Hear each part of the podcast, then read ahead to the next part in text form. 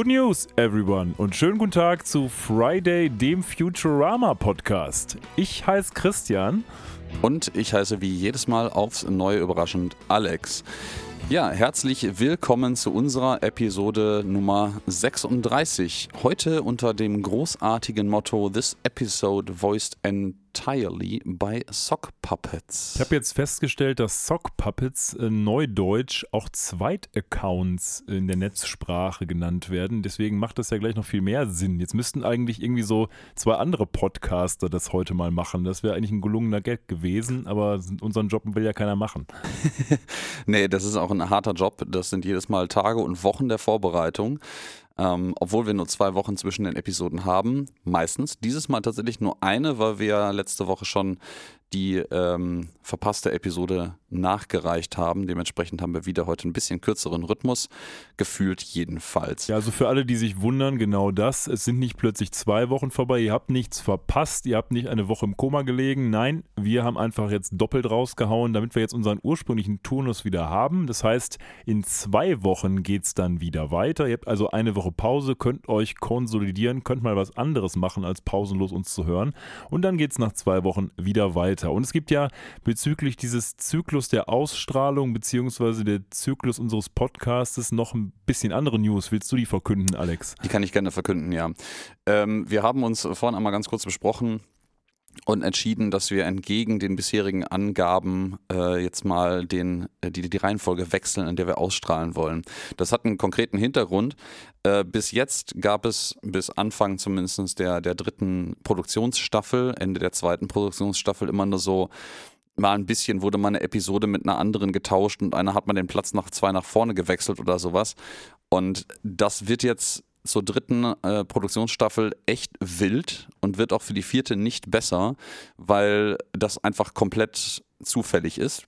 Und da das, glaube ich, dann ein bisschen für unsere Zuhörerinnen und Zuhörer verwirrend wird, äh, weil man nicht mehr weiß, wonach man sich richten soll, ähm, werden wir ab sofort versuchen, bei der Ausstrahlungsreihenfolge zu bleiben. Wir müssen mal gucken, wie wir das gut hinkriegen, da den Übergang zum nächsten Mal zu leisten. Wir haben nämlich vergessen, uns vorher darauf zu einigen, was denn unsere nächste Episode danach eigentlich wird. Ne? Du meinst nach heute? Nach heute, exakt, ja. Ähm, das ist eigentlich relativ klar, würde ich sagen, weil wir können dann die Episode nehmen, die in Ausstrahlungsreihenfolge jetzt quasi als nächstes in der dritten Staffel laufen würde und das wäre meines Erachtens Bandless Love. Ähm, ich weiß gerade nicht, wie sie auf Deutsch heißt. Ja, das kommt ganz gut hin. Das ist dann 3 ACV 06. Genau. Das wäre also so. Und dann könnt ihr also, und das ist ein bisschen Service natürlich auch für alle, die heute und generell zuhören, ihr könnt dann einfach bei dem Streaming-Anbieter eures Vertrauens oder wo auch immer ihr die Episoden guckt, in der Reihenfolge gucken, wie das da ausgestrahlt wird im Regelfall und müsst nicht irgendwie wild auseinanderklamüsern, wo wir denn heute als nächstes landen. Denn mhm. auch heute werden wir ja eine Folge besprechen, die eigentlich erst in der vierten Staffel ausgestrahlt wurde und das hat uns dazu eben bewogen, mal zu analysieren, ob das wirklich so viel Sinn macht, was wir hier tun. Und naja, ihr, das Ergebnis habt ihr jetzt von Alex gerade schon gehört. Exakt. Und äh, falls ihr uns mitteilen wollt, was ihr denn von diesen Plänen haltet, nachdem wir äh, vorher schon ein paar Mal ein bisschen Verwirrung gestiftet haben über diese beiden beiden Variationen, dann teilt uns das doch hier mit. Ihr erreicht uns auf Instagram und Twitter unter @fridaypodcast sowie im Web unter friday.live oder schickt uns eine E-Mail über info at friday.live. Ja, mit einem kurzen Blick über die äh, dann anstehenden Episoden merke ich, das wird ein bisschen wilder Ritt, der demnächst dann ansteht, weil wir haben nämlich die vierte Episode der dritten Ausstrahlungsstaffel schon besprochen. Äh, das war nämlich Parasites Lost, die vom letzten Mal, ihr erinnert euch vielleicht. Ja. Und ähm, dann Episode auch, ne? mhm. kommt jetzt irgendwie die äh, sechste, siebte und achte irgendwie. Da war aber irgendwie noch eine dazwischen. Also es wird ein bisschen, bisschen absurd. Aber wir geben uns Mühe, da so ein bisschen das glatt zu bügeln. Ähm, damit das alles ein bisschen besser passt demnächst. Willst du noch ein paar Takte dazu sagen, bevor wir jetzt in die Episode reingehen, wie es bei dir so gelaufen ist? Stimmt. Ähm, ja, das ist diesmal wieder das äh, Problem in Anführungsstrichen, dass es nur eine Woche her ist, dass wir das letzte Mal gesprochen haben. Ähm, ab einem gewissen Alter aufwärts passiert da ja nicht mehr so richtig viel. Nein, aber tatsächlich stimmt das überhaupt nicht. Ähm, ich äh, war total angenehm gestern auf einem Konzert äh, hier in der Gegend äh, von einer großartigen Band namens Heilung. Ich weiß nicht, ob irgendwer der Zuhörerinnen und Zuhörer das kennt. Ich kenne sie zumindest. Äh, wir waren zusammen schon mal auf Genau. einem Konzert von denen von Ja. vor drei Jahren. genau nämlich. das. Und äh, das hat extrem viel Spaß gemacht. Das war sehr, sehr großartig. Das ist so Nordic Folk Zeug. Also sie versuchen so ein bisschen so wirklich ganz, ganz alte äh, äh, nordische Wikinger Volksmusik äh, Geschichten wieder zu beleben mit ganz vielen alten Instrumenten und Trommeln und Gerassel und Kriegsgeschrei dabei und so. Das ist, das, es hat sehr viel Energie und es ist sehr angenehm. Ähm, vielleicht wird der ein oder andere sowas das schon kennen, weil ich glaube, in einer Staffel von Vikings Fetzen aus deren Liedern als Hintergrundmusik benutzt worden sind. Oh, das ist interessant, weil äh, meine Frau und ich haben letzten Freitag oder Samstag die letzte Folge von Vikings geguckt, nachdem wir alle Folgen durchgeguckt haben. Ähm, kann gut sein. Also ich habe jetzt nicht genau alle Lieder von Heilung im Kopf, aber die, der Stil passt natürlich schon. Die haben tatsächlich auch für den irgendwann noch nicht angekündigten Start von dem zweiten Teil von Hellblade, Senua Sacrifice, ein Spiel, was vielleicht der ein oder andere auch kennt, äh, den kompletten Soundtrack gemacht. Äh, da gibt es allerdings noch kein Release-Datum für bei den mir zweiten. noch auf der PlayStation Festplatte, ist aber noch nicht gespielt worden. Also der erste Teil natürlich nur.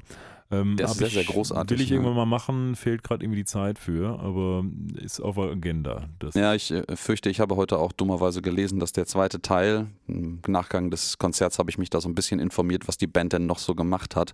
Der zweite Teil von dem Spiel wird leider nicht mehr für PlayStation rauskommen, sondern exklusiv für Xbox und PC. Naja, so naja, halt. klassischer Microsoft Move. Ich weiß gar nicht, ob die das Spielestudio gekauft haben. Aber anyways, ähm, wie geht's dir denn? Was ist denn bei dir so gelaufen? Tja, gute Frage. Ähm, was habe ich denn so gemacht? Ich war hauptsächlich irgendwie so ein bisschen krank wieder. Ich kränkel irgendwie so seit zwei Wochen gefühlt so ein bisschen hier und da rum. Nichts Wildes, kein Corona oder so. Aber irgendwie so richtig fit bin ich auch nicht. Ich glaube, das liegt daran, dass mein Sohn auch immer irgendwie so Nase laufen und Husten und so hat und das irgendwie auf mich übergeht. So ist das halt mit Kindern im Haus. Habe ich sonst gemacht? Ähm, ich habe mir das neue God of War gekauft und da mal so zwei Stündchen drin investiert, um mal zu gucken, wie das so ist. Ähm, auch macht auch einen guten Eindruck, ist glaube ich auch sehr gut bewertet worden. Also scheint gut zu sein. Ähm, ja, gearbeitet natürlich, viel Vorlesung gemacht, bisschen vorbereitet. Ansonsten war eigentlich nicht viel so, wie der Tag so ist. Arbeiten, abends kommt das, das Kind oder nachmittags kommt das Kind, dann verbringt man seinen Tag mit dem Kind und dann geht man meistens auch schon schlafen. Wir haben auf Netflix so eine Serie geguckt, Dama heißt sie, da geht es um so einen Serienmörder. Ähm, relativ bekannt jetzt gerade und schlägt irgendwie Wellen, weil die ähm, Opfer, respektive der Vater von diesem Dama, ähm, wohl noch leben und jetzt irgendwie gegen Netflix klagen oder so. Habe ich nicht so richtig verfolgt. Ja, aber wie ihr hört, ist das so richtig spannend nicht. Also vielleicht schließen wir dieses Kapitel meiner Woche einfach ab und ähm, kommen zu dem, was euch mehr interessiert, nämlich was wir heute so auf dem Zettel haben. Genau, äh, wir haben auch noch gar nicht konkret gesagt, um welche exakte Episode wir jetzt eigentlich diese unsere Episode drehen lassen. Das ist nämlich A Tale of Two Centers, äh, die dritte Episode der dritten Produktionsstaffel noch. Äh, wie wir gerade schon angekündigt haben, der Verwirrung wird hier stattgegeben, weil das ist nämlich die zweite Episode der vierten Ausstrahlungsstaffel. Ja, Gesendet im Original am 23. Dezember 2001. Eine wunderschöne Weihnachtsepisode. In der deutschen Version heißt das Ganze leider alle Jahre wieder. Also gut, ist in Ordnung. Und ist am 11.12.2002 ausgestrahlt. Ja, das Ganze nannte man auch irgendwie die, die Lost oder Episode oder so. Exakt, ja. Weil man eben sie relativ früh produziert hat. Ihr seht, jetzt kommt wieder ein Schuh draus. Man hat sie sehr früh produziert in der dritten Produktionsstaffel. Ähm, hat sie dann aber unter den Teppich gekehrt und auch als sie ausgestrahlt wurde, wurde sie etwas stiefmütterlich behandelt, denn sie ist verhältnismäßig düster und brutal. Insbesondere für eine, ja, ihr hört richtig, Weihnachtsfolge. Und dementsprechend wurde sie ein ganzes Jahr verzögert, wurde dann später in der vierten Staffel als zweite Episode zu Weihnachten quasi ausgestrahlt. Wir zerren euch quasi jetzt in die Zukunft, sind unsere eigene TARDIS und gucken uns eine Weihnachtsepisode an, die eigentlich erst viel später ausgestrahlt wurde. Wird aber das letzte Mal sein, weil wir jetzt in Ausstrahlungsreihenfolge unsere Podcasts produzieren werden. Exakt, ja. Und ähm, ja, was das ähm, Verzögern der Episode angeht, nicht nur, dass es denen zu brutal war, Wir erinnern uns, wir hatten ja schon mal eine Weihnachtsepisode mit unserem beliebten Robot Santa, der halt irgendwie alles zu Brei kloppt und äh, ähm, ja, schießt mit seinen diversen Apparaturen. Und das ist nämlich genau der Knackpunkt gewesen. Die, die war, glaube ich, denen von Anfang an so ein bisschen brutal, vor allen Dingen für dieses Weihnachtsthema. Und dann kam noch eins on top, nämlich drei Beschwerden über diese Episode. Ähm, ich frage mich so ein kleines bisschen, wie diese Beschwerden konkret aussehen, weil ich habe dann den Audiokommentar von, für unsere heutige Episode auch gehört. Und ähm, das, das wurde so ein bisschen mit so Bedeutungsschwere, also so einer ironischen Bedeutungsschwere vielleicht auch genannt. Ich weiß nicht, wie man damals offiziell Beschwerden über äh, ausgestrahlte Fernsehsendungen eingereicht hat, aber drei scheint wohl schon schwierig zu sein. Ich vermute mal, die sind vorher irgendwie durch ein Board von Kundenbetreuern oder sowas gegangen und wurden ausgefiltert nach Bullshit und übrig geblieben sind drei an der Zahl, von denen zwei den gleichen Inhalt haben, also thematisch. Aber man weiß nicht, welchen Inhalt. Ne? Äh, nee, das, das wurde tatsächlich nicht gesagt, leidigerweise. Das habe ich auch nirgendwo gefunden. Ich finde das auch komisch, weil man hat ja ganz oft bei Serien gehört, dass, also früher jedenfalls, dass da ganz viel Post kam und da auch gegebenenfalls Beschwerden drunter waren. Da erscheint mir drei eine ziemlich geringe Zahl. Aber naja, gut. Ich weiß auch nicht, ob das nicht eventuell sogar von irgendeiner offiziellen Stelle, ähm, vielleicht, weiß ich nicht, von irgendwie so einer Fernsehwatchers e.V. oder irgendwelchen anderen, ähm, die Assoziation der äh, erbosten Karens oder sowas geschickt wurde. die erbosten Karens. Und ähm, das vielleicht ein bisschen mehr Nachdruck hat als jetzt so ein Leserbrief, aber pff, kein ich Plan. weiß es nicht. Ja.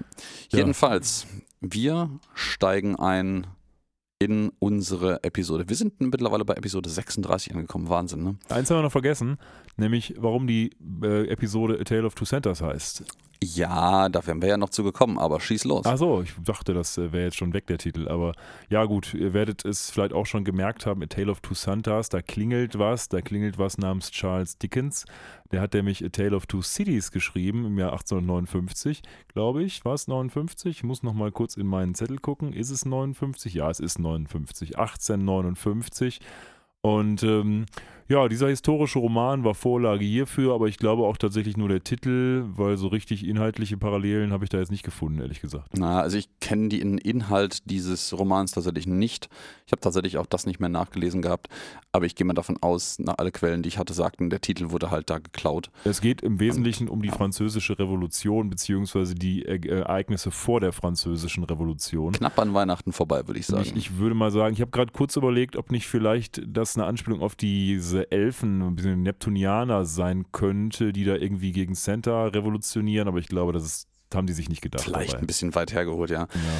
Na, jedenfalls, wir steigen in dieser wunderschönen Episode mit dem Charles Dickens Name ein und ja, pff, wie das in jeder guten Sitcom so passiert, man sitzt halt irgendwie auf der Couch und guckt Fernsehen. Wieder mit Morbo und, wie hieß unsere schöne... Heißt die Laura oder wie hieß die? Ja, äh, Laura, ich, keine Ahnung, wird schlecht vorbereitet. Oh, oh. Und ähm, es wird offensichtlich angekündigt, dass sich die Welt halt wieder vor dem bösen äh, Santa-Robot verstecken soll und dass man seine Häuser absichern soll, dass man nicht auf der Straße stehen soll, weil Santa is coming to town. Und ähm, das wird hier von allen wunderbar beachtet. Nebenher gibt es noch eine schöne Berichterstattung über einen äh, Verein von irgendwelchen Verrückten, die wie jedes Jahr aufs neue Eisbaden machen, aber nicht Eisbaden, wie man das heute macht, sondern einfach in einem Fluss aus flüssigem äh, Am Ammonium, ähm, Ammoniak, Ammoniak. flüssiger Mhm. Ammoniak baden und äh, Morbo ist natürlich sehr begeistert darüber, dass es keine Überlebenden gab. Die heißt übrigens nicht Laura, sondern Linda. Linda, ich danke. geguckt. Elle war Sie- gar nicht so schlecht. Sie trägt wie immer etwas fragwürdig bauchfrei im Fernsehen, aber äh, so ein Pulli. Aber mittlerweile, ich glaube, das ist jetzt tatsächlich so Mode, wie die aussieht gerade. Also jedenfalls ihr Oberteil. Das, Das, ist, äh, es ist halt irgendwie die 90er mit Bauchfrei sind halt wieder da, ne? ja, wir werden das ja noch mit MP3s und so hören im weiteren Verlauf, aber in der Tat, ähm, ja, scheint so zu sein. Und wie immer, Lila, Bender, Fry sitzen auf der Couch und insbesondere Fry ist das natürlich, äh, finde das natürlich super, weil Fry natürlich jemand ist, der das wahrscheinlich den ganzen Tag macht, wenn ihn Den keiner abholt. ganzen, ganzen lieben langen Tag. Ja, aber jedenfalls, ähm, man ist sich dann relativ einig, dass man das Planet Express Hauptquartier absichern möchte. Da werden ein paar schöne Bilder von Santa gezeigt, wie der mit so einer, so einer Klischee-Tommy-Gun, äh, so eine, so eine Mobster-Waffe irgendwie aus den, was ist das dann, 30er, 20er Jahre oder sowas vielleicht, rumballert und äh, ja, Kinder die beschossen werden. Und das Ganze wird äh, unterstützt bzw. vorgetragen vom Kopf in a Jar von Walter Cronkite, ähm, einem Newsreporter von CBS. Von, ich glaube, der ist von 61 oder so. Ähm, auf jeden Fall haben sie den. Die nehmen einfach, ich glaube, irgendwen, der mit News zu tun hat. Ich weiß nicht, ob der in Amerika so ein großes Ding war, dieser Walter Cronkite. Aber zumindest haben sie ihn hier aus der Bottenkiste geholt. Ja, ja, ja. Ähm, schön, als ähm, ja dann die Sendung zu Ende geht, fängt Hermes Conrad schon mal äh, Tatendrang voll erfüllt von Tatendrang an und nagelt einfach mit so billigen Brettern den Fernseher zu, als wenn das irgendwas helfen würde. Ähm, die restliche Crew ist auch erstmal gar nicht so richtig beholfen darin, dieses Planet Express Hauptquartier ernsthaft sicher zu kriegen. Und ähm, finde ganz schön, du hast zu Recht ja gesagt, dass ähm, Hermes den Fernseher zunagelt, aber Fry drückt immer noch die Fernbedienung meint, aber langsam ist mir diese Holzshow langweilig geworden. so, der checkt es ja, nicht ja, mal. ja, ja. Was mir gerade so aufgefallen ist, ich musste gerade überlegen, ist das die zweite Weihnachtsepisode oder die dritte Weihnachtsepisode? Die zweite, oder? Mm, Das müsste die zweite. Die erste war doch das mit dem Papagei, oder? Genau, die mit dem Center ist jetzt zum zweiten Mal erst da wir sind ja in Fall. der dritten Staffel. Ähm, auf der anderen Seite kommt jetzt natürlich wieder unsere Produktionsreihenfolge in die Quere. Ja, ja, genau, Ach genau, Gott, genau. Ach Gott, äh, timey-wimey. Ähm, Ja, ja, okay, ähm, jetzt auf jeden Fall aber die zweite Weihnachtsepisode, die wir besprechen. Und auch die zweite Weihnachtsepisode naturgemäß, die produziert wurde. Ja, ich habe gerade ganz kurz mal äh, über die Episodenliste geschaut. Es gab in der ersten Produktions- und Ausstrahlungsseason gab's keine Weihnachtsepisode. Ah ja, okay. Das heißt, äh, Xmas Story, die ist äh, vom 19. Dezember 99, ist tatsächlich die erste. Und äh, diese hier jetzt die zweite, die dann äh, tatsächlich zwei Jahre erst später ausgestrahlt wird zu Weihnachten. Ja, eigentlich muss man den Machern ja ein Kompliment aussprechen, dass sie dieses mit dem Santa so konsistent haben. Und das ist ja auch eine konsistente Größe im Futurama-Universum geworden. Und es ist eigentlich schön, dass die das wieder aus der Mottenkiste holen. So grundsätzlich freue ich mich darüber und ich finde das Konzept eigentlich auch ganz schön. Was jetzt nicht heißt, dass die Folge super wird, aber grundsätzlich erstmal Chapeau dafür. Ja, ich finde es schön, dass die jetzt ein bisschen wirksamer versuchen, das äh, zu schließen. Die haben so eine, so eine riesige rollende Stahltür, die sie vor ihren Kamin, äh, packen, Kamin ja, ja. packen. Es ist quasi so ein riesiges äh, ähm, Zahnrad als Tür, was man zur Seite rollen kann. Das, ähm, und was der Professor jetzt macht, das erinnert mich ein kleines bisschen an äh, deutlich aktivere und aktuellere ähm, Fernsehserien und Produktionen. Nämlich, äh, was er tut, ist, während noch, ich glaube, Amy draußen beschäftigt ist, äh, verzweifelt Bretter vor die Außenfenster zu nageln, fällt ihm ein, dass er diese ähm, kugelsicheren ähm, Shutters, also äh, Rollläden, installiert hat, letztens extra dafür und drückt einen Knopf an seinem Sessel, der irgendwie so convenient platziert ist in seiner Armlehne. Und das ganze Planet Express Hauptquartier wird einfach von so stählernen äh, Jalousien umgeben und schubst, glaube ich, auch, ich meine, es ist Amy weg. Und das ganze Szenario erinnert mich unglaublich an The Purge. Das habe ich nie Ähm, gesehen. Ich weiß nicht, ob, naja, okay, ich wollte fragen, ob du das gesehen Also ich hast. weiß rudimentär, worum es geht. Finde diese Prämisse auch hinreichend fragwürdig, aber ich habe die Filme nie gesehen.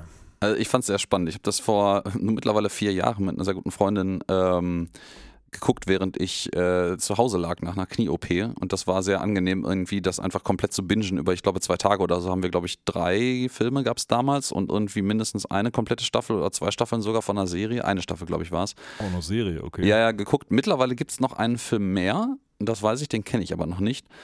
Ähm, für die Leute, die es nicht wissen, es geht irgendwie so um so eine fiktive, dystopisches Amer Amerika. Ich weiß nicht, wie das noch dystopischer werden kann.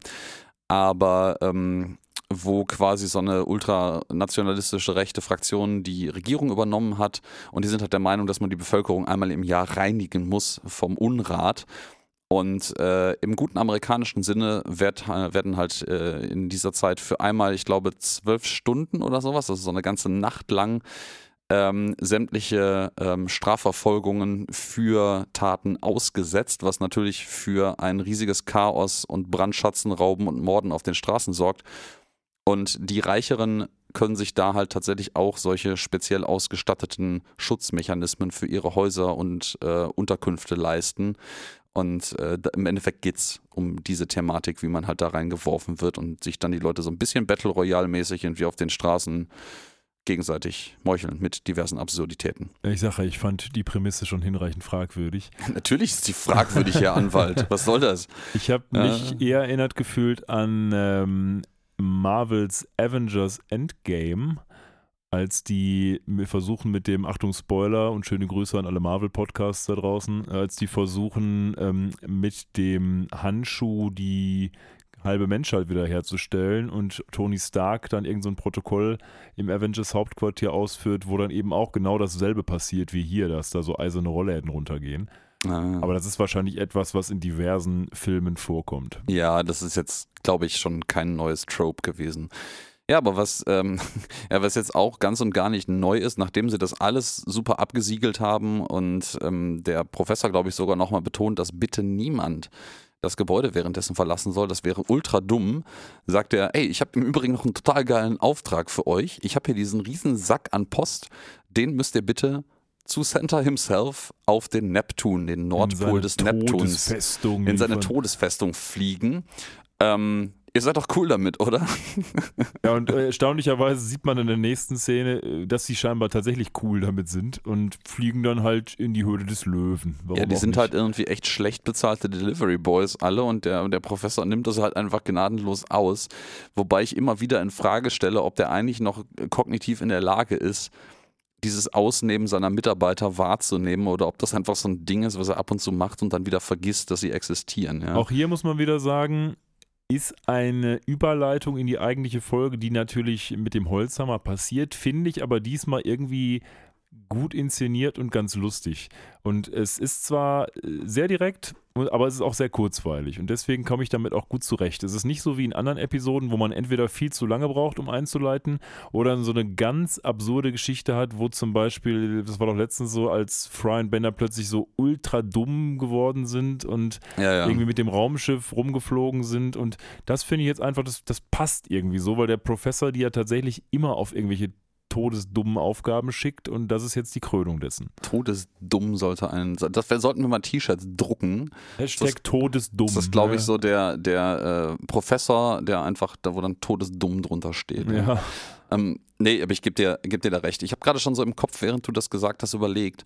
Aber ich glaube, es liegt daran, es gibt so ein paar Dinge, die man in der Story abweichend vom bisherigen Kanon variieren darf, um solche Witze äh, oder solche Überleitungen, ähm, nennen wir das irgendwie in Character vielleicht mal, der, im Charakter der Sendung zu machen. Und es gibt halt welche, die passen halt einfach nicht. Zum Beispiel nämlich genau das Verändern des Charakters auf eine zu subtile und nicht komödiantisch irgendwie vielleicht durch die vierte Wand breitgetretene Art und Weise. Und das wäre nicht der Stil von Futurama, den Charakter der Charaktere auf einmal mittendrin zu verändern.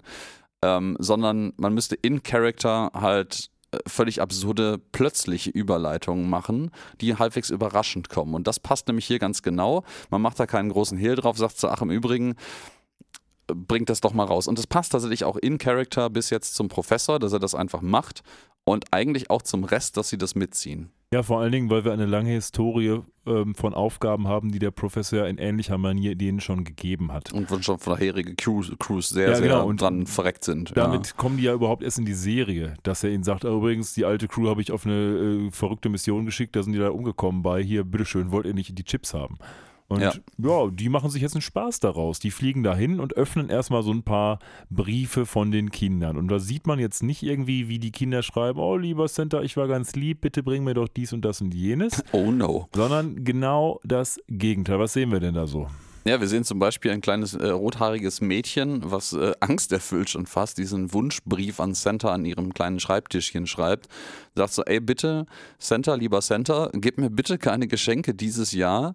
Das äh, Fahrrad, was du aus deiner Fahrradkanone letztes Jahr äh, auf mich abgefeuert hast, hat meine Innereien ganz schön auf links gekrempelt und das tut heute noch weh.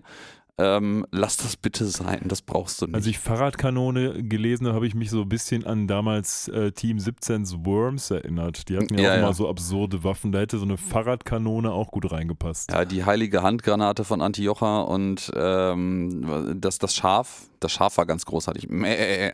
Ja, und die Bananenbombe. Die Bananenbombe. Gab es irgendwelche Absurditäten, die man aus einer Bazooka oder so abfeuern konnte? Hm, da gab es doch nicht so einen Maulwurf oder Ja, der kam, sowas? das war so ein Betonesel, der kam aber direkt von, äh, äh, stimmt, ähm, Ja, das war was anderes. Maulwurf, der ja, ja. Betonesel, den gab es auch. Aber Stimmt, den Maulwurf konnte man feuern und dann ist er irgendwie unter die Erde gekrabbelt oder sowas. Ja, und den Ah, Betonesel, irgendwie. der von oben runterfiel und alles platt gemacht hat. Irgendwie so. Ah, good old time. Müsste man mal wieder zocken. Ich weiß nicht, ob das immer noch irgendwie, ob das gut gealtert ist. Ich glaube aber ja, Auf jeden weil Fall jetzt Pixel Art. ja, noch für heutige Standards ist der erste Teil mit Sicherheit Pixel Art. Der zweite Teil, ja, vielleicht auch. So. Ja, müsste man nochmal spielen. Und ja, jetzt, ähm, ja, während sie diese ganzen grau gräulichen und eigentlich sehr traurigen Briefe lesen, beschließt allen voran Fry, der ist da so ein bisschen der, der Motor hinter dieser Entscheidung. Ich möchte Xmas, also Weihnachten, wieder zurückhaben, wie es damals war, so wie ich mich aus meiner Zeit, aka vor dem Jahr 2000, daran erinnere. Und da sind sich jetzt alle einig, einig, dass sie jetzt, wo sie schon mal da sind und quasi dem Tod eh ins Auge sehen müssen, Santa mal jetzt einen auswischen und dafür sorgen, dass Weihnachten wieder so wird wie damals mit mehr sagen, Lametta. Kann äh, da total relaten. Ich bin nämlich auch ein großer Weihnachtsfan und ich mag das sehr gerne, diese ganze Weihnachtszeit und das Ganze. Ähm, ich bin zwar überhaupt nicht irgendwie christlich-katholisch oder sowas, aber ich finde trotzdem, dass man auf dem Weihnachtsmarkt oder auf irgendwelchen weihnachtlichen Mittelaltermärkten oder generell so um die Weihnachtszeit irgendwie so einen gewissen Zauber spürt und das ist einfach eine heimelige Atmosphäre. Das kommt wahrscheinlich aus der Kindheit, weil man irgendwie schöne Weihnachten hatte, aber ich finde das jedes Jahr super und ich freue mich richtig drauf, dass ich jetzt auch Vater bin und das hoffentlich vernünftig an mein Kind weitertragen kann. Von daher bin ich total im Team Fry, dass man das wiederherstellen muss. Ja, irgendwie hat das, äh, das hat so ein bisschen den Zauber für mich verloren, aber das kommt mit dem Alter irgendwann auch einfach, dass man halt, man ist halt irgendwie nicht mehr acht und freut sich auf das wundersame Weihnachtsgeschenk. Ähm, aber ja, es ist eine schöne Zeit, aber eher wegen tatsächlich irgendwie näher zu Leuten, wo man halt doch irgendwie mehr mit, mit Freunden und Leuten macht, es immer welche Aktionen gibt, wo man sich dann trifft. Man kann irgendwie Glühwein trinken bei einem oder, oder eher einen heißen Met auf irgendwie so einem weihnachtlichen Mittelaltermarkt oder sowas in der Richtung. Da bin ich ein großer Fan von. Ähm, ich bin aber über, zum Beispiel überhaupt kein Weihnachtsdeko-Mensch. Also weder Lichterketten noch Oh, irgendwas. doch. Vielleicht sollte ich das mal wieder etablieren. Boah, ich habe da schon richtig Bock drauf. In unser Haus werde ich mir, wenn unser Haus steht, werde ich mir so eine riesige Box kaufen. Da werde ich jedes Jahr diese Deko reinpacken und dann immer, wenn es Weihnachten wird, werde ich das Haus so mega krass schmücken. Da habe ich voll Bock drauf. Jetzt, wo du das gerade sagst, hätte ich eventuell zum nächsten Jahr, wenn euer Haus fertig ist, auch Bock, so eine völlig alberne Performance-Installation Ja, mit zu designen. Ähm, ich werde ein Typ für die Automatisierung und das Zusammenprogrammieren der ganzen Ja, Kacke. Da, wir- da können wäre ich, da wär ich definitiv ja mit dabei. können, können wir dann machen, falls die Strompreise uns das erlauben. Äh, das ganze Jahr über Solarstrom in der unterirdischen Batterie sammeln und dann einfach an einem Wochenende Ja, raushauen. ne? Solarstrom geht, bei unterirdischer Batterie leider nicht. Das kriegen wir alles hin, das lässt sich alles regeln mit genügend äh, Ja, Spucke also und ihr müsst Schaufeln. jetzt alle mindestens ein Jahr unseren Podcast noch hören, damit ihr das Ergebnis dieses Deals auch im nächsten Jahr mitbekommen könnt. Wenn wir uns dann noch dran erinnern, wir sind nämlich auch so ein bisschen wie der Professor hier. Ja, todesdumm. Ja. Ja. und Kacke. ja, das auch. Ja. So, aber wir sind jetzt schon ein bisschen weiter in der Episode. Wir sind nämlich jetzt mittlerweile gelandet auf dem Neptun, genau genommen am Nordpol des Neptuns. Ja. Und da treffen wir auf, naja, Weihnachtselfen, wie man sich das so vorstellt. Also nicht so ganz, wie man sich das so vorstellt. All, eigentlich sind das alles totale unterernährte Neptunianer.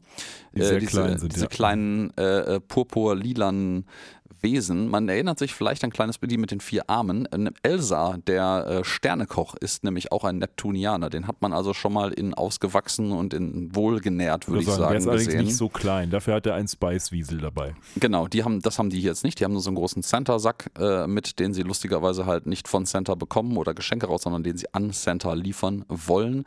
Ja, und die ganzen Elfen, also oder Neptunianer hier, die sind echt, das ist echt krass runtergekommen. Die sind irgendwie alle alkoholabhängig und äh, sind alle irgendwie mehr so wie so Homeless Guys, also so Obdachlose und betteln irgendwie auch direkt nach Essen und Geld. Die Häuser sehen alle auch nicht mehr so fresh hier aus, auch wenn man sieht, dass die noch so ein bisschen den Geist der Weihnacht mit sich tragen, aber eher so eine heruntergekommene Weihnacht. Man kloppt sich hier im Hintergrund mit irgendwelchen zerbrochenen Flaschen um, ich weiß gar nicht, Essen. Ähm, Vögel, die Man zufälligerweise. klopft sich um, mit, zerbrochenen Flaschen um Essen. Also du meinst die Neptunianer untereinander? Ja, ja, untereinander. Also okay. Ähm, und ähm, ja, irgendwelche Vögel, die in Elektrozäune fliegen und dann gegrillt werden, davon sind dann das nächste Mittagessen. Das ist alles, alles sehr, sehr dystopisch, wo wir wieder bei unserem wunderbaren Dystopie-Thema angekommen sind. Nicht zu vergessen, dass die Toy-Fabrik, die Toy-Fabrik äh, jetzt ein Crackhaus werden soll. Ja, das, äh, das noch dazu ist, ich, pff, irgendwie muss man das halt erträglich machen, was die Jungs Es da ist endlich schon tun. hart, Es ne? ist Also ich krass. sag mal, ähm, klar, Weihnachtsepisoden mit Santa sind immer hart, aber das ist schon relativ düster für, selbst für Futurama-Verhältnisse und so offensichtlich düster vor allen Dingen. Fand ja, ich schon ganz erstaunlich. unglaublich. Und ähm, ja, man pff, schlägt sich hier so ein bisschen, bisschen durch und äh, hat so ein paar Einstellungen, einfach wo so ein bisschen gezeigt wird, wie, wie traurig und, und arm die eigentlich dran sind. Und das kann einem echt leid tun, aber offensichtlich leiden die hier sehr unter der Herrschaft von dem Robot Center. Was ja das Paradoxe daran ist ja, dass es irgendwie bessere Zeiten zu, gegeben zu haben scheint. Ich das weiß gar nicht nicht, so richtig Sinn, ne? Ich weiß gar nicht mehr, wie eigentlich die Originalgeschichte äh, mit Xmas Story war, aber ich weiß, dass ähm, dieser Robot Center designt wurde, um halt den echten Center zu ersetzen oder zu erzeugen, wie auch immer. Und seine, seine, seine, seine Grenze, wann jemand naughty und wann jemand nice ist, wurde einfach viel zu hoch konfiguriert.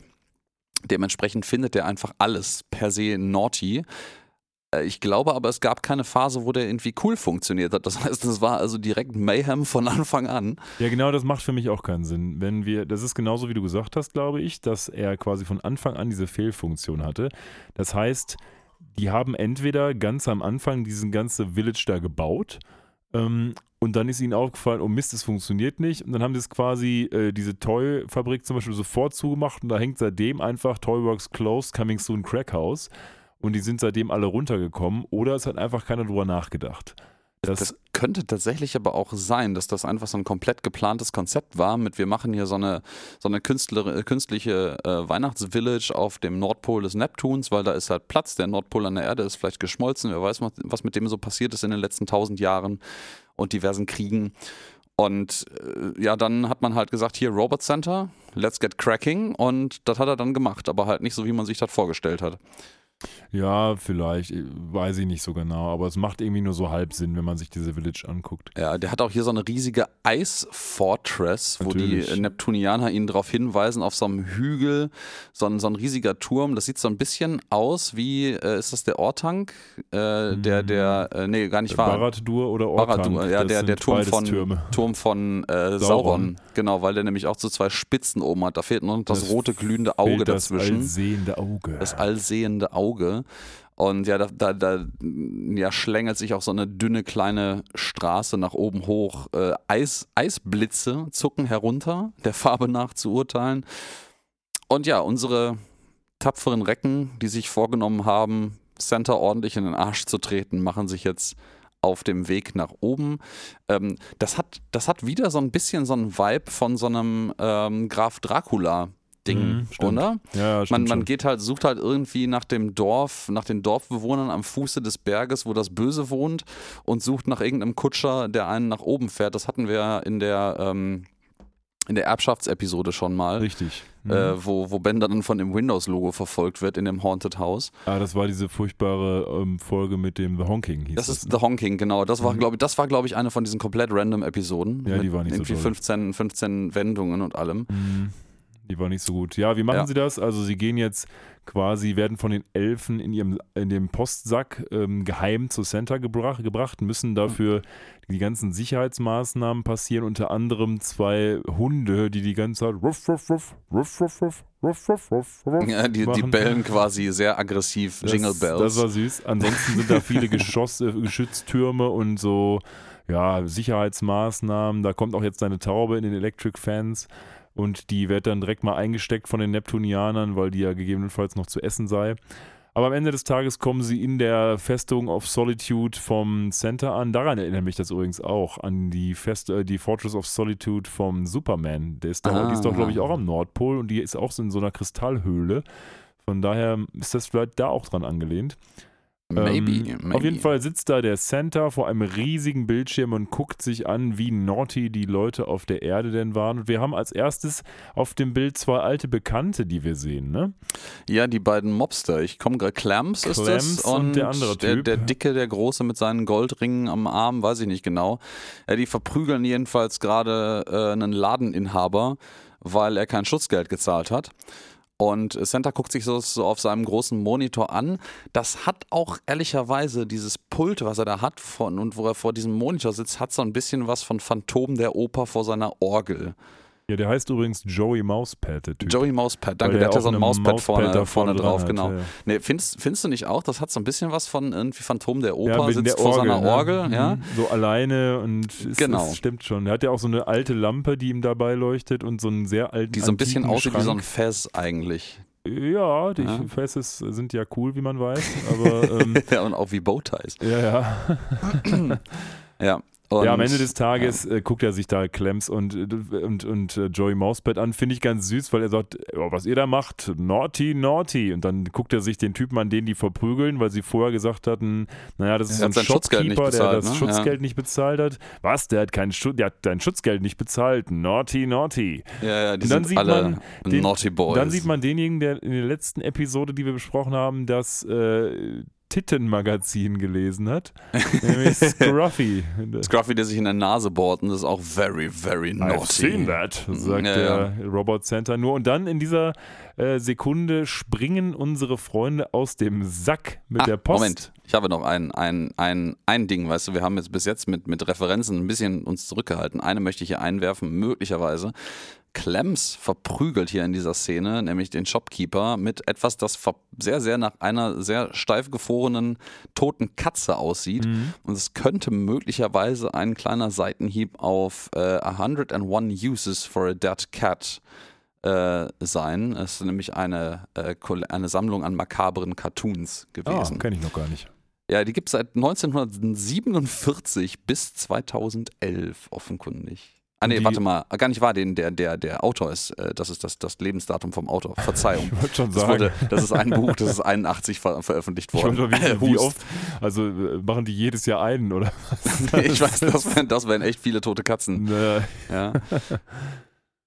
Naja, also die springen da raus und vor, also unsere, unsere Freunde springen da raus und vorher haben sie sich darüber, haben sie darüber nachgedacht, ja, was machen wir denn jetzt hier? Denn sie haben sich ja auf die Fahne geschrieben, dass eigentlich Weihnachten wieder so werden soll wie vorher. Und Robert Santa weiß man ja, mit dem ist nicht so hundertprozentig gut Kirschen essen und der hat auch Nee. immer eine Menge Waffen am Start. Ähm, und deswegen muss man sich natürlich überlegen, was machen wir da jetzt? Ja, die Elfen fahren den Karren jetzt rein.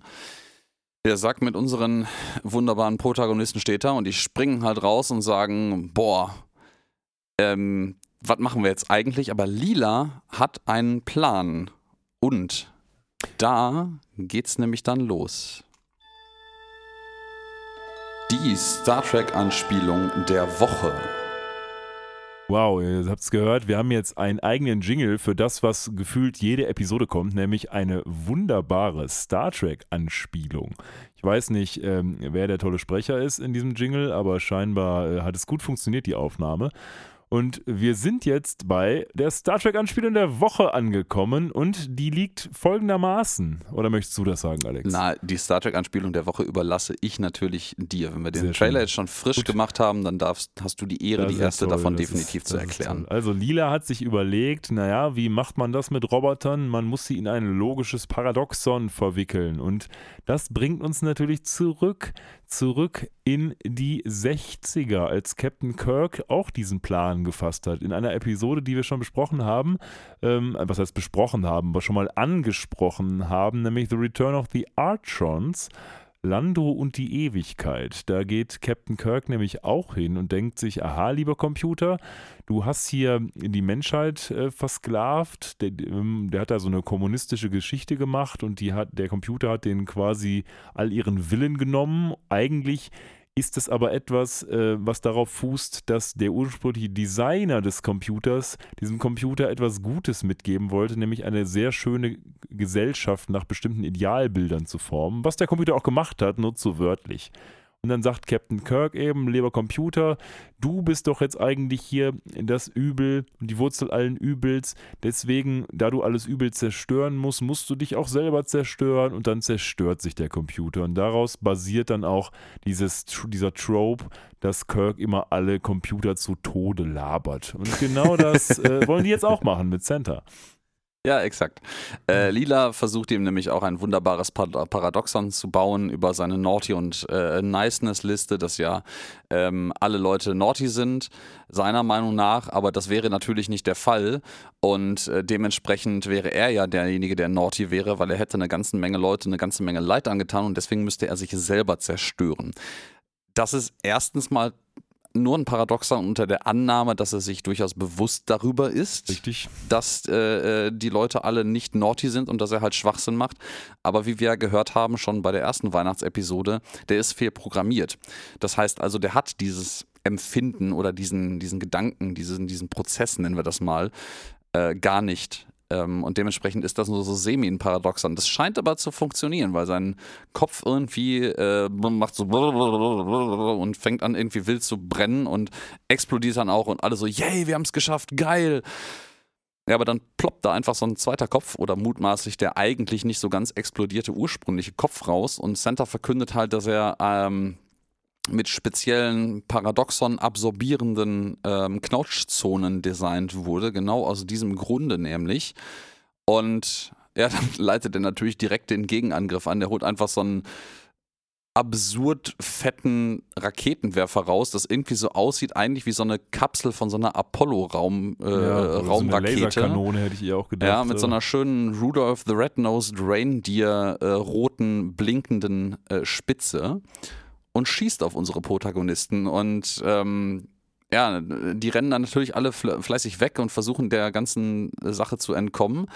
Der hat scheinbar auch so ein paar ähm, von diesen Missiles, weil die erste sieht man hinter denen schon einschlagen, beziehungsweise man sieht nur eine Explosion in, diesen, in dieser Eishöhle und die rennen absurderweise auf einfach so einen Aufzug am Ende des Ganges zu. Da fliegt dann auch die zweite abgefeuerte Rakete rein, bleibt mit dem Kopf in der sich schließenden Aufzugtür stecken und ähm, man versucht dann noch wild den Runterdrücken, Runterknopf zu drücken.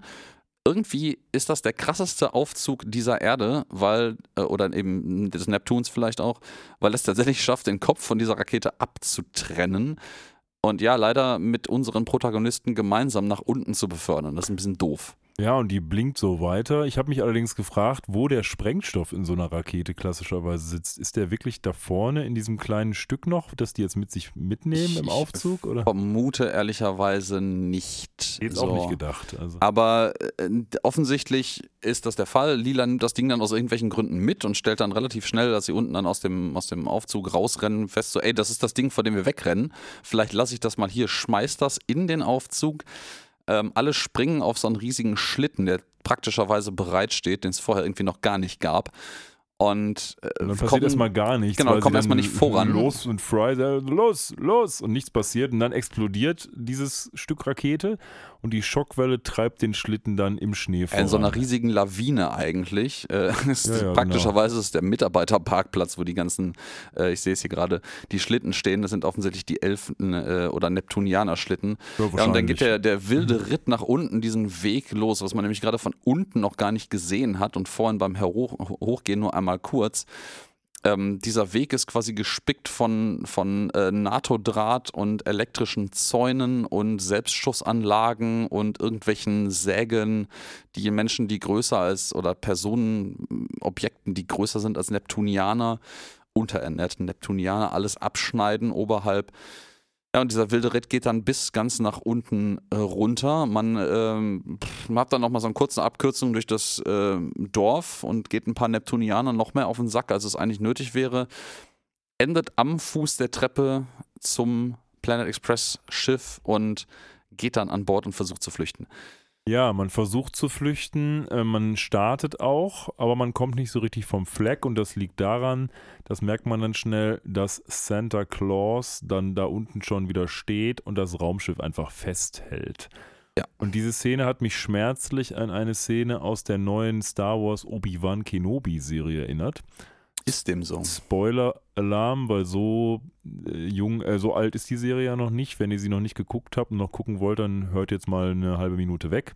Da ist es nämlich auch so, dass Obi-Wan Kenobi mit ein paar Rebellen fliehen will und dann äh, startet das Raumschiff und dann kommt Darth Vader hinterher und hält das Raumschiff mit der Macht so fest und die kommen nicht vom Ich Fleck. glaube, ich erinnere mich, ja. Dummer, aber Darth Vader ist leider eine hohle Frucht ähm, und hat nicht gemerkt, dass in diesem Raumschiff, was er festhält, überhaupt keiner drin ist. Und hinter dem Raumschiff ist noch, das, noch mal dasselbe Raumschiff und fliegt dann weg. Und das wow, ist Plot Twist. einfach nur richtig Panne und äh, hat auch ähm, in der Community, glaube ich, für ziemlich viel Aufsehen gesorgt, wie dämlich das ist. Da haben sie richtig einen rausgehauen. Ähm, aber diese Szene hat mich irgendwie daran erinnert. Ja, ähm, was, was hier noch ein schöner ja, Fingerzeig, würde ich das nennen, äh, ist, dass äh, Lila sitzt halt einfach an den Kontrollen von ihrem Raumschiff und drückt wild Knöpfe und dreht am Steuerrad und Fry so, ja komm, starte doch endlich, warum startest du nicht so? Sie so, normalerweise, wenn ich das hier mache, dann startet das Schiff und das ist, glaube ich, so ein bisschen auch so ein, so ein Star Trek Seitenhieb oder beliebigen Sci-Fi Seitenhieb auf diesen Techno-Mambo-Jumbo, dass einfach random Knöpfe gedrückt werden ohne Sinn und Verstand und dann passieren auf einmal magische Dinge, ja. Ja, was auch auf magische Art und Weise passiert ist, naja, Center steht eben im Eis und der Antrieb des Raumschiffes schmilzt das Eis und plötzlich versinkt er in einer Pfütze. Und als die dann rauskommen, ist der schon quasi im Eis eingefroren bis auf seinen Kopf und bewegungsunfähig. Oh, praktisch. Und dementsprechend ist die Gefahr dann erstmal gebannt und die Elfen sind ganz happy darüber. Ja, ich finde es halt krass, dass er dann auf einmal komplett incapacitated ist, also wirklich. ja, unsinnig ist das. totgelegt. Das ist, äh, Also- Plot äh, Not Armor, also ist Plot Weakness quasi. Ja, ja, ja, ja, das, das ist, ähm, die Neptunians freuen sich auf jeden Fall jetzt alle und ja gut, dann setzt sich Fry irgendwie demonstrativ seine Weihnachtsmannmütze auf und man diskutiert kurz und stellt fest, wir brauchen jetzt ja irgendeinen Ersatz-Santa, weil unsere Absicht war ja eigentlich, Weihnachten wieder so zu machen wie früher. Wir haben jetzt zwar den Evil Knievel Santa hier eingefroren, aber da haben wir erstmal nichts sonderlich von. Und es wird relativ kurz entschieden, ähm, das kann halt nur ein Roboter leisten. Diesen, diesen Center-Move, einfach äh, zwei, acht Milliarden sind wir mittlerweile, äh, Menschen zu besuchen und den, wenn man jetzt mal vielleicht reduziert auf die christlichen Leute, wenn das irgendwie so eingeschränkt wird, ja, jedenfalls schwierig. Deswegen macht das halt Bender, weil er ist der Roboter und der hat irgendwie eine halbwegs faire Chance, das hinzukriegen. Vielleicht an der Stelle nochmal ein kurzer Hinweis hinter die Kulissen. Denn Mhm. ähm, das haben wir noch nicht gesagt, aber Robot Santa wurde in der ersten X-Miss-Episode noch von jemand anderes gesprochen, als es jetzt der recht. Fall war. Denn jetzt ist The Tale of Two Santas irgendwie doppeldeutig sogar. Ähm, denn der Santa, der Robot Santa, wird von demjenigen gesprochen, der auch Bender spricht, also den anderen Roboter, nämlich von John DiMaggio, weil der andere keine Zeit hätte. Genau, und im Original war es John Goodman. Also im Original Ja, in der gute ersten John Goodman, ja. Episode war es John Goodman. Ähm, und ja, noch ein Detail, was ich zu dieser Szene einwerfen möchte, bevor der Zug dafür abgefahren ist. Wir sehen jetzt hier wunderbar, wie die Neptunians äh, jubilieren darüber, dass man jetzt endlich auch wieder Spielzeug herstellen kann. Das wurde nämlich gerade eben auch beschlossen, dass man natürlich Geschenke machen muss. Und man sieht dann in einer Szene, die quasi die Kamera über die Köpfe schwenken lässt, äh, wie sie jubilieren zuerst die Mützen, äh, dann ihre Jacken und dann ihre Unterwäsche, wo auch ein BH mit dabei ist, nach oben werfen. Das wirft Fragen auf. Spannend ist auch eine der Fragen, die in dem Zusammenhang, glaube ich, sogar zeitgleich im Audiokommentar, der dazu läuft, gestellt wird, ist nämlich, warum halten die eigentlich die ganze Zeit Händchen? Was ein bisschen auffällig und ein bisschen niedlich ist. Und laut Audiokommentar ist die Auflösung, weil die halt alle, ein, alle einfach schwul sind. Ist so, Ah, okay. ja, ja, ist Ich habe mich das auch gefragt. 2022 irgendwie nicht mehr so der Mega-Gag, Nee. aber ich wollte es einmal erwähnt haben, so, dass das so die offizielle Intention dahinter war. Ja, und dann geht's fröhlich ans Eingemachte, nämlich man versucht diese ganze alte Toy-Fabrik wieder aufleben zu lassen, die ja eigentlich der, der das Crackhaus werden sollte und fängt fleißig an, in einem Affenzahn wohlgemerkt äh, Spielzeuge zu produzieren. Und ich weiß nicht wieso. Und ähm, ob, ob dir das vielleicht auch so geht, aber mich erinnert diese ganze ähm, Spielzeug wird in der Weihnachtsfabrik gemacht, Szenerie unglaublich an den Film Toys. Ich habe den Film Toys leider nicht mehr so sehr im Kopf, ehrlich gesagt. Ich habe da auch nur so Bruchstücke im Kopf, weil das echt lange her sein muss, dass ich den gesehen habe. Das ist doch der mit Buzz Lightyear, ja? Nein, nein, das Nee? ist Toy Story, mein Lieber. Ach ja, das stimmt, du hast recht. Was war denn nochmal Toys? Ja. Toys ist ähm, mit Robin Williams, äh, äh, Gott hab ihn selig oder wer auch immer, ähm, in der Hauptrolle ein äh, Film über nämlich eine äh, Spielzeugwarenfabrik, äh, wo der Besitzer verstirbt, dann äh, sein Sohn das übernimmt und ähm, ja, aber eigentlich nicht das nicht übernehmen kann. Und dementsprechend hält der Bruder des Verstorbenen, der Lieutenant General ist, die Vollmacht über diese Fabrik und fängt an, Kriegsspielzeuge zu entwickeln. Ah, Der heißt nicht Lieutenant General, sondern der hat den Rang eines er Lieutenant. ist ein Lieutenant General. okay. Ja, ja, genau. Ich dachte, der heißt so. Nein, nein, nein, ist erst ein Lieutenant General und äh, fängt an, Kriegsspielzeuge zu produzieren. Das hat, das hat jetzt gerade für mich so einen Vibe, weil die produzieren zwar keine Kriegsspielzeuge, aber ähm, es war hier halt echt heruntergekommen und kaputt und zugegebenermaßen sind auch Spielzeugsoldaten unter den Sachen, die hier produziert werden. Ja, der heißt übrigens auf Deutsch, äh, also auf Englisch heißt der Toys. Ich habe ihn, glaube ich, nie gesehen. Und rate mal, wie er auf Deutsch heißt. Toys, tödliches Spielzeug. Ja, genau. Ja, ich hier ein gerade vor mir, aber ja. fehlte noch, ja. Ja, ja, mit Musik von Hans Zimmer, Robin Williams in der Hauptrolle, also das ist... Ähm, John Cusack, Robin Wright. Ist Robin LL Wright nicht Cool diejenige, die J. bei ähm, House of Cards mitgespielt hat? Ja, klar, das ist die doch. Das ist doch die, die bei House of Cards ähm, die Frau von dem Bösenwicht gespielt hat. das kann sein, das habe ich leider nie gesehen. Okay. Und LL Cool J ist auch am Start. ich Aber erwähnte es, ja. ja, es gibt einen tollen Song, wie äh, krass die jetzt ackern müssen, die ganzen Neptunianer, weil vorher mussten die natürlich quasi nichts machen, da mussten die quasi nur arm sein und verhungern. Und Crack? Ähm, jetzt müssen sie arbeiten und das gefällt ihnen auch nicht so richtig. Ähm, und darüber müssen sie singen.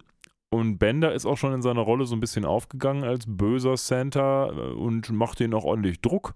Aber eigentlich macht es auch Lila so. Und ja, die eigentlich singen die darüber, wie sie aus billigen Materialien beschissenes Spielzeug machen und dass ihnen das auch auf den Keks geht, weil sie jetzt halt super viel arbeiten müssen und sie super müde sind und aber auch nicht weitermachen können. Und aber am Ende schafft man es doch, genug Spielzeug zu produzieren, wenn auch in billiger Qualität, dass die Kinder auf der Erde beliefert werden können. Das hat einfach so ein bisschen was von Kinderarbeit, ja.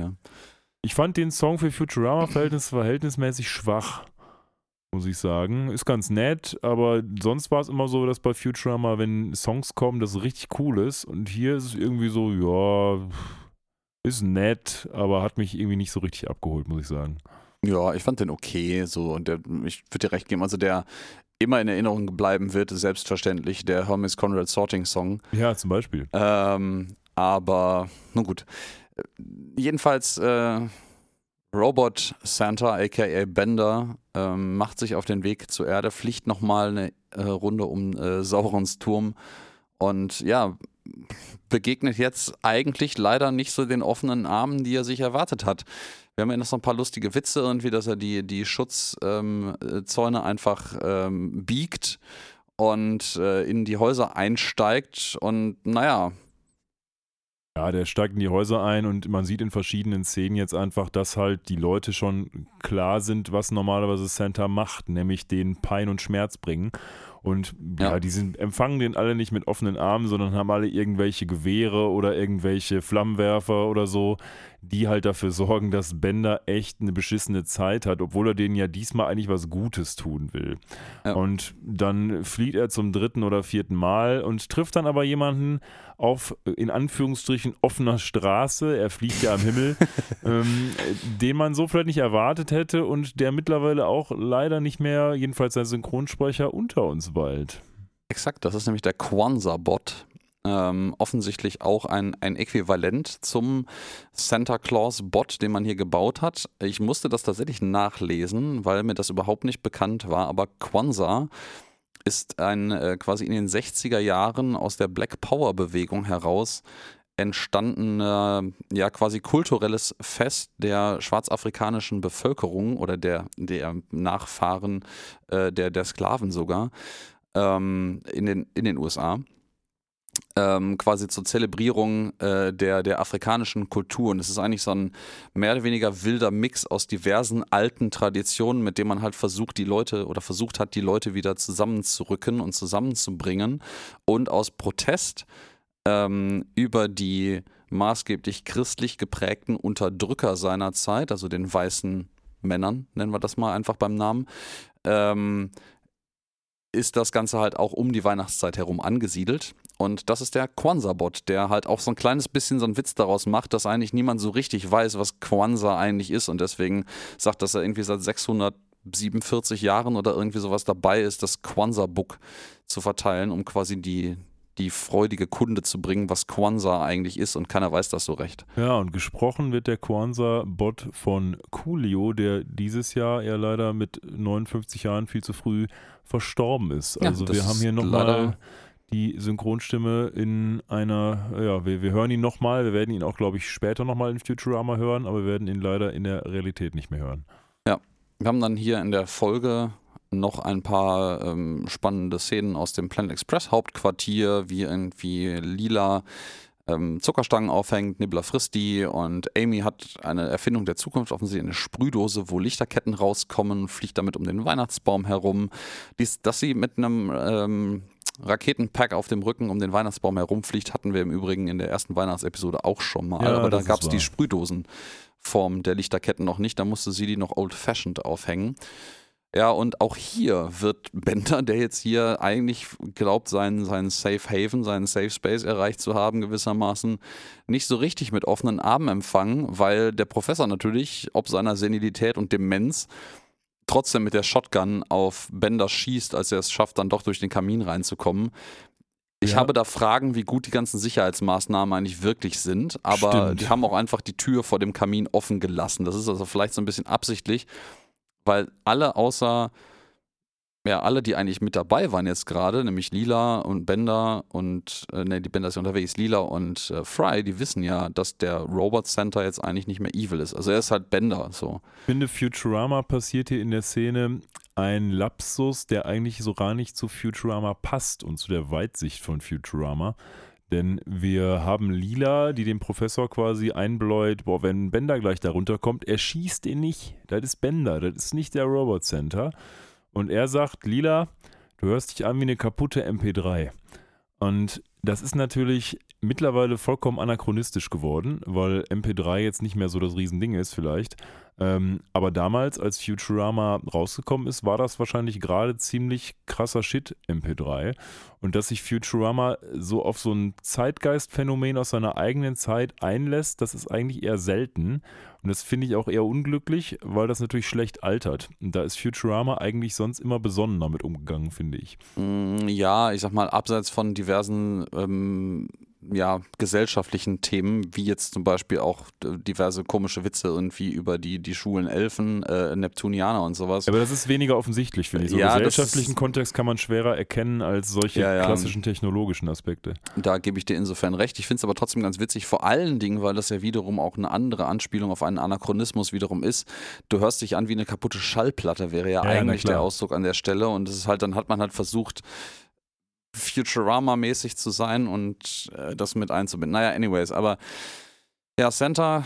Ja, ist dann ziemlich am Boden zerstört. Also Bender ist da echt ganz schön erschüttert darüber, wie schlecht er eigentlich aufgenommen wird hier und entscheidet sich eigentlich dazu, so weißt du was, das ist doch alles für die Katz hier, besäuft sich, nachdem er die Geschenke alle in den Gully geschüttet hat und quasi den, den äh, Mutants, die dort unten leben, eine vielleicht eine Freude gemacht hat, aber die sind auch offended. Also da kommt auch jemand raus und sagt so, ey, weißt du, diese Barbie-Puppe hier, das ist echt unrealistic Beauty Standards und Das ist Ach ja so. etwas, was ja auch in äh, der Realität vorgeworfen wurde. selbstverständlich. Aber ich finde das ganz schön, weil ich finde, das ist ziemlich in Character bei Bender, weil Bender gibt immer auf, wenn es schwierig wird. Jedenfalls, ja, und der besäuft sich dann auch immer. Und er besäuft sich immer und sagt so, ach, ist mir doch scheißegal, ach, kommt doch, was wollte er eigentlich von mir? Von daher fand ich das eigentlich einen schönen Move. Und man kann es ja auch ein Stück weit verstehen. Ich meine, der will den Leuten da was Schönes bringen und alle schießen ihn tot. Ähm, da kann man das schon nachvollziehen, dass er dann da endet. Und dann finde ich es ganz erstaunlich, dass unsere beiden Polizisten äh, URL und wie heißt der andere? Smitty. Smitty plötzlich hingehen und sagen, hey, das ist ja Santa, wir haben ihn umringt, lass den mal mitnehmen und äh, seiner gerechten Strafe zuführen. Das finde ich wiederum so gar nicht in Character, weil ich hätte nicht, wäre nicht davon ausgegangen, dass die sich das trauen, weil Santa ist doch Mhm. gefürchtet auf der ganzen Welt und jetzt kommen so zwei Popel-Polizisten an und denken, jo, den holen wir uns jetzt, haha. Ja, das sind Das- aber auch vielleicht beides dumme Polizisten. Ich bin mir da nicht ganz so sicher. Aber ja, ich gebe dir recht. Aber die beiden sind ja, die beiden sind ja auch nur so semi wirklich charakterisiert richtig. Die haben ja immer nur mal wieder so, so Sidekick-Aufgaben und tauchen immer auf, wenn es witzig ist, dass die wieder Police Brutality irgendwo eingreift. Insofern finde ich das verzeihbar an der Stelle. Und Smitty sagt ja selber an der Stelle so auch, boah, wir haben die jetzt echt einge eingegrenzt und ähm, der eine, ich glaube, URL sagt dann, boah, vielleicht kriege ich jetzt eine, eine Beförderung und Smitty hofft halt wieder eingestellt zu werden, weil er offensichtlich gerade in Polizeiuniform auf Streif unterwegs ist, ohne dass er offiziell Ja, noch äh, bei der Polizei ist. Das wird mit Sicherheit auch total hilfreich sein, wieder den Job zu bekommen. Richtig. Aber lassen wir das außen vor. Die beiden schaffen das jedenfalls, Knüppel aus dem Sack, sich den, äh, oder Knüppel über den Bänder vielleicht eher, ähm, den zu fassen und knasten den erstmal ein. Und dann geht's zum Superior Court und da sehen wir wieder eine Gerichtsverhandlung. Ja, da sind wir wieder bei einer wunderbaren Gerichtsverhandlung mit dem bekannten Honorable Judge Whitey. Mit Ja. der der snobistischsten amerikanischen Stimme, die ich seit langem gehört habe. ist ja auch Judge Whitey. Er ist ja auch Judge Whitey, ist auch sehr, sehr, sehr klischeehaft. Ähm, und you stand accused of crimes against humanity. Ich müsste ihm eigentlich die Nase noch dazu zuhalten, damit Ja. das irgendwie authentisch klingt.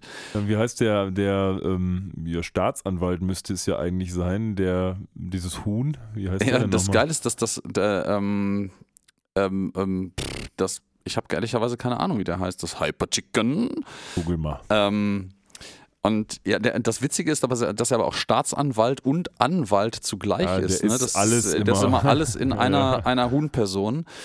Und ähm, ja, der der tritt hier einfach, glaube ich, nur Hyper Chicken. Hyper Chicken, ja, Hyper Chicken. Hyper Chicken Professional Lawyer. Relatives 12 Chicklings. Ja, Ja, die hat er auch hier mit, die hat er auch hier mit dabei. Der vernimmt dann nämlich im Zeugenstand so ein kleines, das, das kleine rothaarige Mädchen, was wir vorhin schon mal beim, beim Wünsche oder Nicht-Wünsche schreiben Ach, hier. gesehen haben. Er heißt, er heißt scheinbar Matt Cluck. Matt so, Cluck. Wie, so wie Matlock. Ja. Ja, oder ver verrückter, verrückter Glucke. Und Hyper Chicken Glucke. scheint seine Spezies zu sein. Das macht irgendwie mehr Sinn, Ja, ja. tatsächlich. Ja, jedenfalls, er vernimmt hier das kleine arme Mädchen, die irgendwie auch sehr äh, erschrocken ist von den plötzlichen äh, Gackern. Der hat immer so Ticks, der hat immer so Ausfälle und gackert dann und, und pickt irgendwo hin random. Und das, das irritiert das Kind natürlich hart. Ja, und dann geht er halt zurück zu seinem, seinem Pult oder so, wo auch immer dann als Staatsanwalt in so, einem, in so einer Gerichtsverhandlung sitzt. Ich weiß ja nicht, ob es da einen professionellen Namen gibt dafür und macht seinen Aktenkoffer auf und da sind seine ganzen Chicks drin, also seine ganzen Küken. Man so, äh, Daddy done good? Und auch schön, dass er, als er ausflippt, zu dem Mädchen sagt, äh, sorry, ich dachte, du wärst ein Korn. Ja, Mais. äh, Mais, Mais, ja, Mais auf sorry. Deutsch, ja, ich, das Ja, ist, ja. Äh, I thought you were corn, sagt Ja. er. Ja, und dann ist er fertig und dann kommt Bender und sagt auch nochmal, ja hier, ähm, pff, äh, hat dich nicht einer bestochen dafür, dass du was sagst, Mädchen? Dann, So, ja, du. Und, äh, aber du sagst geil. doch gar nicht, was ich, was ich was wollte. Und äh, ja, dann ist so ein bisschen Gerichtsverhandlung, bla bla bla. Und am Ende des Tages ist dann halt das Urteil, du bist schuldig und dafür wirst du zum Tode verurteilt. Ich finde es auch schön, dass der Anwalt auch austippt, weil der, der, der ähm, Richter sagt irgendwie, quit badgering the witness. Ja, ja. Und Badger? Badger where? Und tickt total aus und hüpft in der Gegend herum. Ja, aber jedenfalls, er wird zum, also Bender wird mutmaßlich als äh, Robot Center zum Tode verurteilt. Und tatsächlich sind hier auch URL und Smitty, also das scheint mit seiner Wiedereinstellung irgendwie funktioniert zu haben. Es gibt nur zwei Polizisten bei Futurama scheinbar, denn die sitzen jetzt hier vor dem Judge und nehmen ihn direkt fest. Ja. Und scheinbar sind das sowohl die Gerichtspolizisten als auch die Streifenpolizisten als auch alle anderen Die Polizisten. sind alle Polizisten in einer, also in zwei Personen. Das ist echt Vielleicht ein gibt es nur Job. diesen URL-Roboter-Typen und einen geklonten Smitty, der die ganze Polizei von der Erde sind. The weiß- Clone Police äh, Force of Clone New, Wars. New York Ja, City. genau das. Ich finde es im Übrigen schön zu sehen, gerade über dem Honorable Judge Whitey hängt so eine riesige goldene äh, Siegelmünze oder, oder Plakette an der Wand. Das ist einfach so ein, so ein Adler oder so ein, so ein absurder Vogel, der irgendwie ein bisschen gerupft die Flügel streckt und in jeder Kralle quasi so einen dicken ein Hammer trägt. ja, Finde ich auch geil. Ich weiß nicht. Leute, die sich von unseren Zuhörerinnen und Zuhörern besser in der amerikanischen Gerichtskultur auskennen, gibt es solche Siegel da? Sind da also ich würde denen so, Klar so, einen Adler Siegel. mit, so einen Adler mit Hammern in den, in den äh, Krallen zutrauen. Ja. Also so ein Siegel gibt es, glaube ich, nicht. Aber so generelle Siegel gibt es natürlich schon. Ja, Klar. selbstverständlich. Aber ja, und ähm, das, der, der, der, der, ähm, das Hyper Chicken ist offensichtlich auch nicht nur Anwalt und Staatsanwalt, sondern gleichzeitig auch noch äh, der Wetterhahn auf dem Gerichtsgebäude, wie man Ja. hier einmal ganz kurz sehen kann.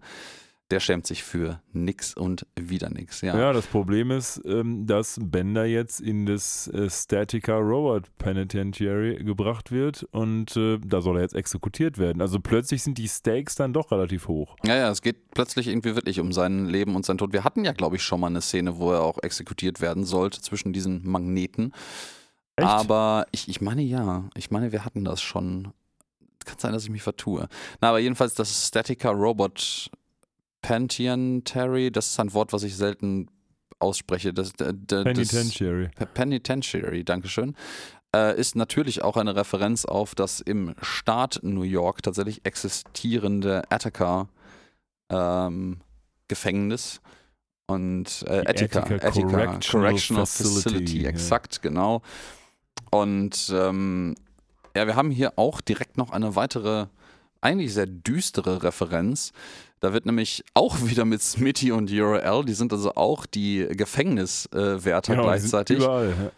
Ja. äh, wird Bender reingeführt an der Reihe an ähm, Zellen vorbei mit dem Robot Priest dahinter und noch einer Person dahinter, die man jetzt gerade gar nicht so sehr äh, erkennen kann. Aber ich glaube, das ist der Executioner von gleich.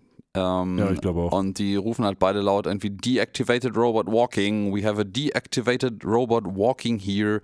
Und das ist natürlich ähm, bezogen auf The Green Mile. Nie gesehen tatsächlich. Ähm, lange, lange her bei mir. Ich habe den irgendwann mal gesehen. Ich fand den gut, aber fürchterlich traurig. Ähm, äh, wo, wo Dead Man Walking äh, gerufen wird. Was ich weiß nicht, ob das in amerikanischen Gefängnissen, wo es dann noch Todeszellen und Todesstrafen gibt, tatsächlich üblich ist, das so anzukündigen. Ich glaube, das wurde von äh, Stephen King in dem Roman The Green Mile übernommen. Also das wurde damit populär gemacht, dass das ein Ding ist. Und es scheint aber auch schon vorher ein Ding gewesen zu sein, dass man das halt ausruft, wenn dort ein zum Tode verurteilter vorgeführt oder durchgeführt wird. Okay. Übrigens ist der Executioner Mayor Pupenmeier. Ja, das ist der, das, die haben alle so Multifunktionen hier. Ja. Ja. Und ähm, wir haben hier auch im Knast haben wir unter anderem, man sieht jetzt nämlich, äh, wird vorbeigeführt an diversen anderen Inhaftierten in der Death Row, die im Übrigen auch die Green Mile ist. Also es hat tatsächlich einen grünen Fußboden hier, diesen grünen Linoleum-Fußboden. Das ist mir vorhin gar nicht aufgefallen. Ähm, da gibt es den Homicidal ENIAC, der da auch einknastet. Ähm, also der, der mörderische ENIAC wäre das dann übersetzt, glaube ich. Homicidal ist. Äh, Homicidal ist ja, ja. ja, mörderisch. Ähm, und das ist natürlich wieder der Electronical Numerical Integrator and Computer, einer der ersten ähm, digitalen äh, Rechenmaschinen. Ähm, die hatten wir, glaube ich, schon mal. Das war, sollte, glaube ich, ich, hatte da, glaube ich, bei der, bei der Snoo-Snoo-Episode gefunden, dass dieser, dieser Fembot eigentlich so aussehen sollte, was er dann gar nicht tat Ja, stimmt. bin enttäuscht. Aber hier haben wir immer eine sehr offensichtliche Referenz drauf. Ich freue mich ja immer so auf so Geschichten. Dann haben wir noch so einen, so einen Industrieroboter hier, der mit seinem einen Arm fleißig Pumpen Hanteln ist, ja. stemmt und am Pumpen ist.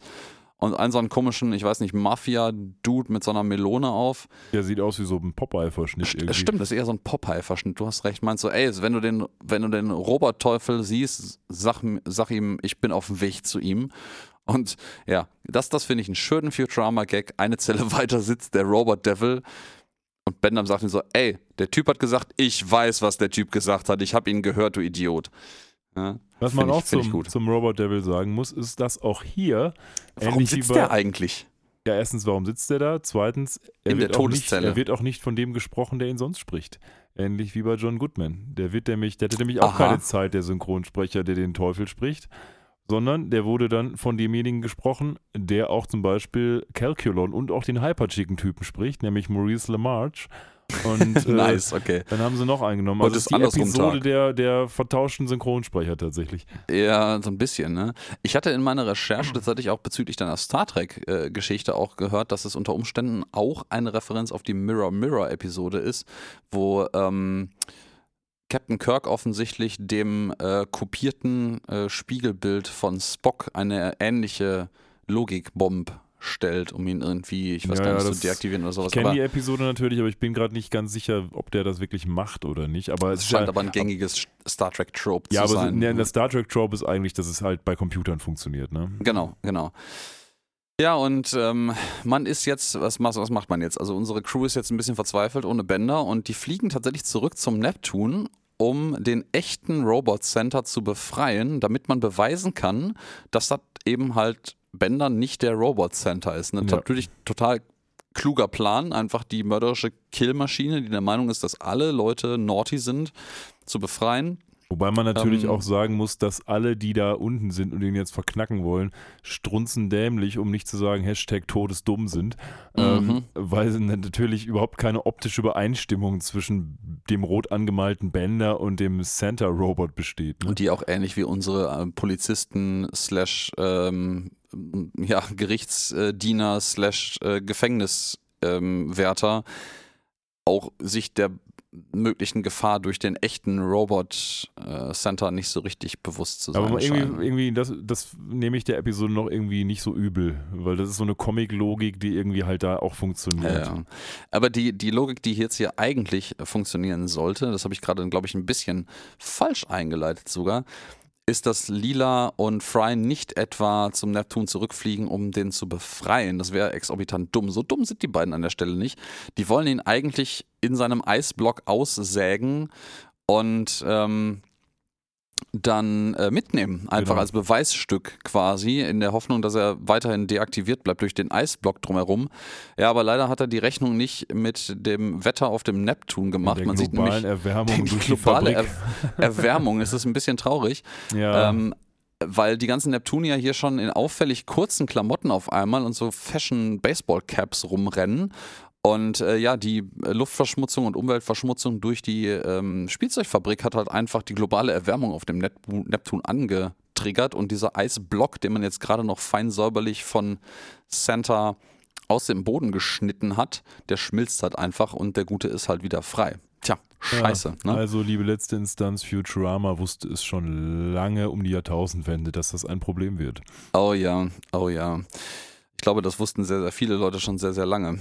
Aber Ja, lassen wir das leider. Das Thema macht nur irgendwie traurig Macht und aggressiv. traurig, ja, das, das ist Äh. Ich finde es im Übrigen, ich habe gerade mal so ganz kurz im Kopf überlegt, ähm, das ist ja echt nicht viel Zeit, die jetzt vergangen ist und plötzlich ist der ganze Planet irgendwie landunter und unfa unfassbar warm. Das macht aber plausibel tatsächlich sogar Sinn, wenn du dir überlegst, dass sie das in vermutlich wenigen Stunden Erdenzeit geschafft haben, ausreichend Spielzeuge zu produzieren, dass sie glaubten, damit Santa beliefern zu können, um in einer Nacht quasi Weihnachten nachzuholen das setzt eine sehr, sehr, sehr, sehr, sehr, sehr große Produktionskapazität heraus und dementsprechend eine sehr große Luftverschmutzung, weil ich sag mal, so ein Crackhaus baust du halt von heute auf morgen nicht in eine, eine nachhaltige grüne Fabrik um. Wir kennen ja auch die geologischen, ökologischen Verhältnisse des Neptuns nicht. Also von daher Nee, will ich das jetzt dass- mal nicht anzweifeln.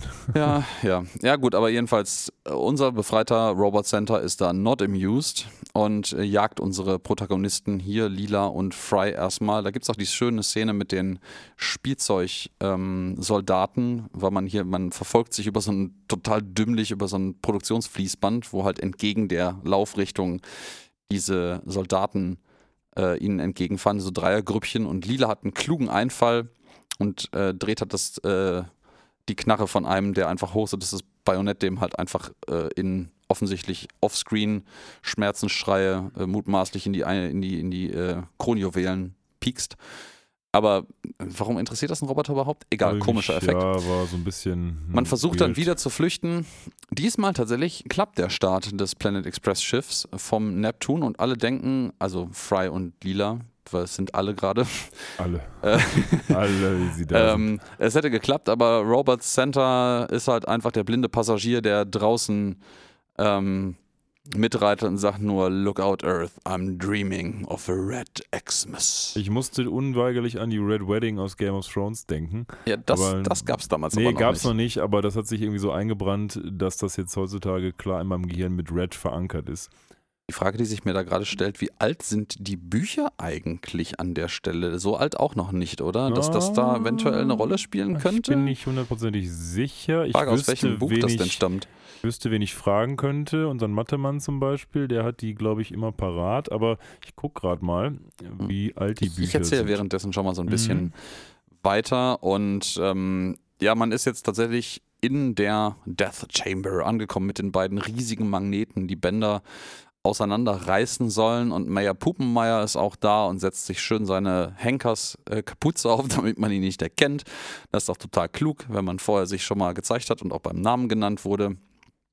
Und da sehen wir noch so einen schönen Seitenhieb auf diese, ich glaube tatsächlich, zumindest in, in amerikanischen Gefängnissen, so Todeszellen oder Todesmaschinen, elektrischer Stuhl oder sowas vorhandenen Dinger, damit man halt nicht ähm, jemanden beschuldigen kann, den, den Knopf gedrückt zu haben, um die Person umzubringen, oder in diesem Fall den Roboter, gibt es immer so einen komischen Zufallszahlengenerator, elaboriertes Gerät, wo dann zwei Leute oder sowas gleichzeitig einen Knopf drücken und das Gerät wählt durch Zufall, der nachher nicht mehr nachvollziehbar ist, welcher Knopfdruck jetzt wirklich entscheidend war für die Auslösung der Todesspritze des elektrischen Stuhls, in diesem Falle der Magnete.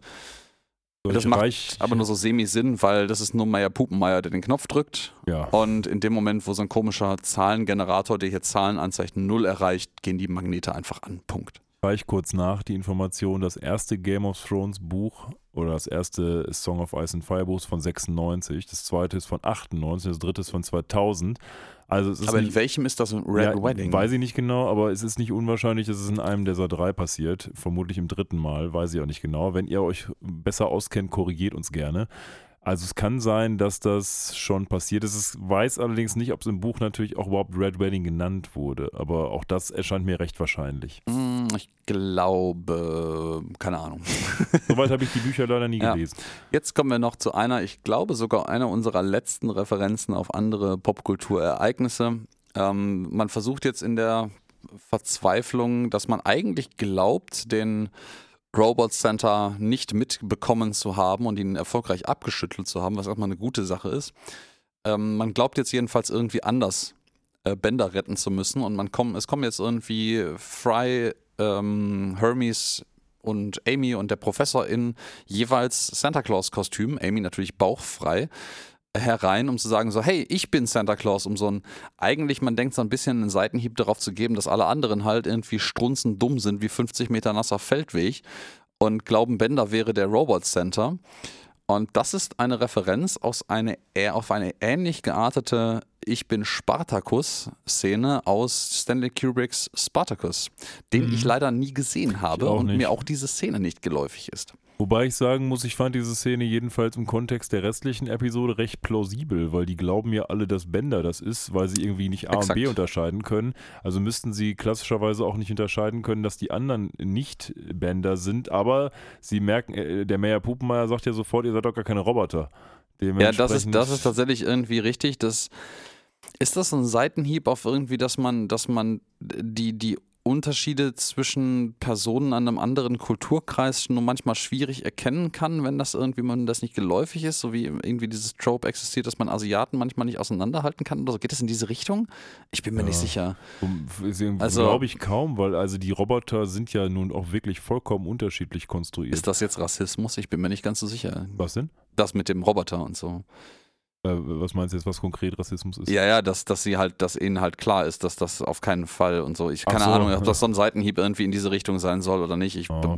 Überinterpretation. Was ich aber schön fand, war Jesus äh, Soldberg als Jesus verkleidet. So gut. Warum auch Ja. immer. Ähm, ja, ja. Das ist, das ist so eine Randomness, die finde ich richtig gut. Da habe ich richtig hart gelacht. Ja, Ja.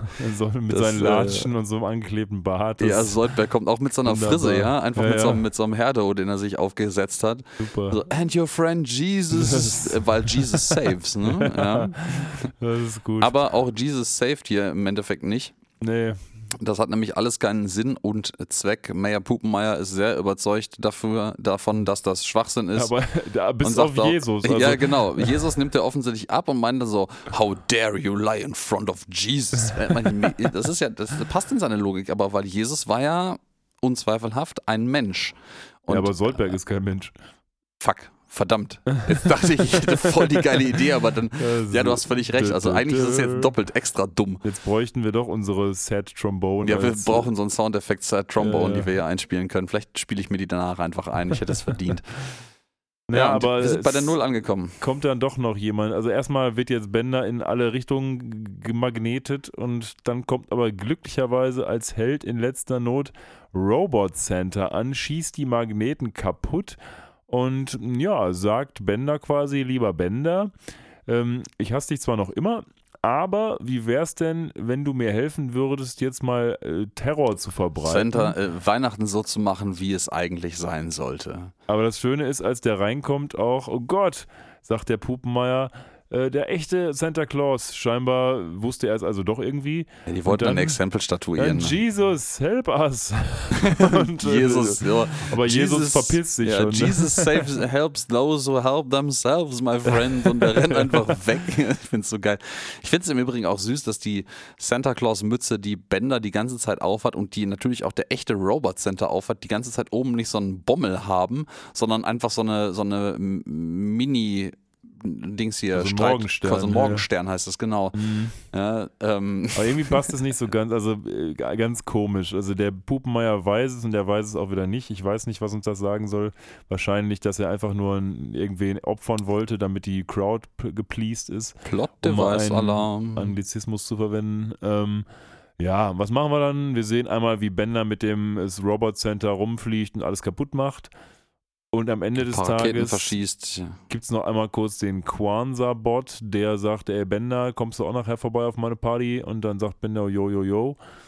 Ja, Und what's up, Big G? kriegt er noch ein Geschenk von Santa Claus, der Bender, und man denkt, ach, die werden jetzt die besten Freunde, aber nein, in dem Geschenk ist gar nichts drin.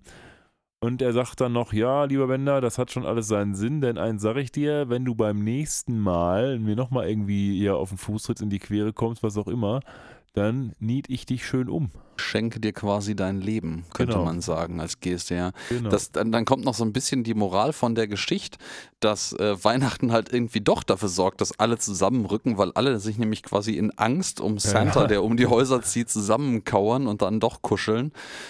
Und ähm, ja, Lila meint dann auch noch schon, Xmas should bring people together, not blow them apart. Und in äh, dem Moment äh, erschüttert quasi ein weiterer Bombeneinschlag die Welt und alle äh, umklammern sich verängstigt. Fear has brought us Ja. together. That's the magic of Xmas. das ist so gut. Einfach, ja. Und ich glaube, mit diesen schönen warmen Worten, aber eigentlich mit den warmen Worten von äh, Bender und äh, Santa Claus schließt dann auch diese Episode. Ja, so ist das. So ist das. Ja. Jetzt sind wir einmal durch. Das bringt mich zu der Frage, wie fandst du es denn, Alex? Ähm, äh, ungeachtet all der, der Kritik und der Plotholes und Spelling Errors, die wir mittendrin jetzt hier aufgedeckt haben, finde ich die Episode eigentlich ganz nett und solide. Ähm, ich, ich weiß nicht wieso, aber irgendwie auch dieser Vibe an, die, an den Film Toys, der hat mich irgendwie so ein bisschen mitgerissen, auch wenn das nur so eine ganz kurze Momentaufnahme aus der Episode war. Und ähm, ja, wir haben hier wieder äh, Santa. Ich finde es immer unterstützenswert, wenn man Episoden produziert, die von den Sensoren, äh, äh, gerade bei solchen relativ simplen Zeichentrickserien, äh, nicht gemocht werden. Das spricht immer eigentlich für eine super Episode. Ähm, super, super war die jetzt nicht, muss ich sagen. Aber ich fand die durchaus solide und äh, ohne weitere Begründung dafür würde ich der eine 7 geben. Uiuiui. Ähm, okay. Ich würde diese Episode irgendwie so sehr zweigeteilt sehen. Ich fand den Einstieg echt gut.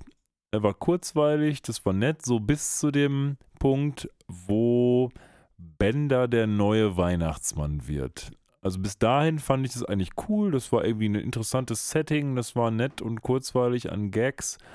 Und dann finde ich, machen die so wenig daraus. Man hätte irgendwie so viel darüber machen, damit machen können, dass Bender jetzt der neue Center ist. Und das Einzige, was passiert, ist halt irgendwie, ja, er kriegt halt einen, einen auf die Mütze und betrinkt sich.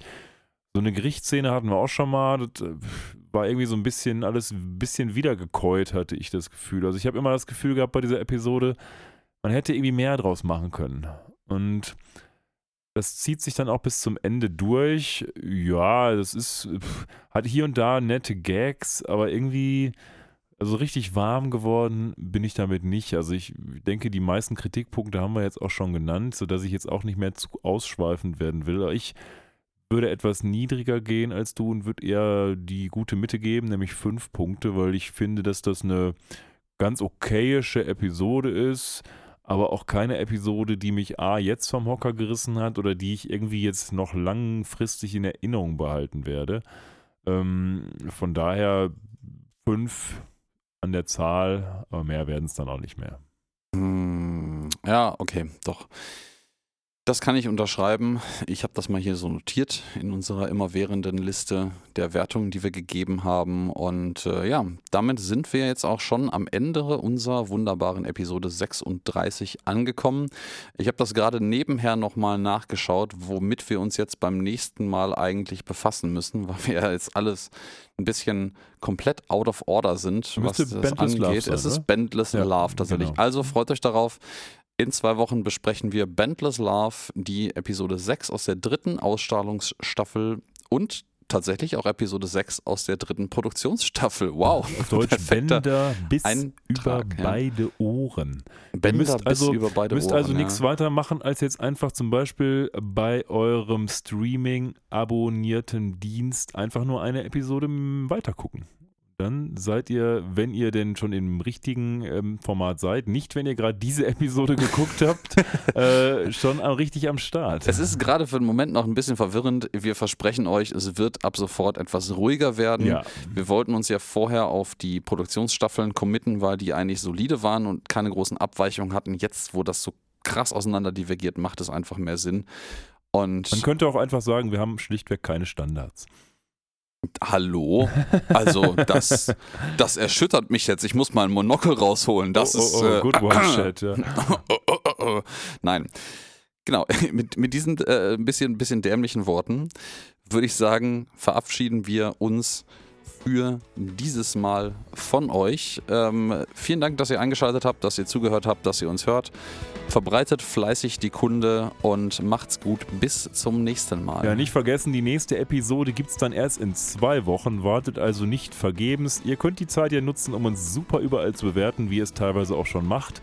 Und ähm, ja, danke von mir auch. Es war schön mit euch. Macht es gut. Auf Wiedersehen. Ciao.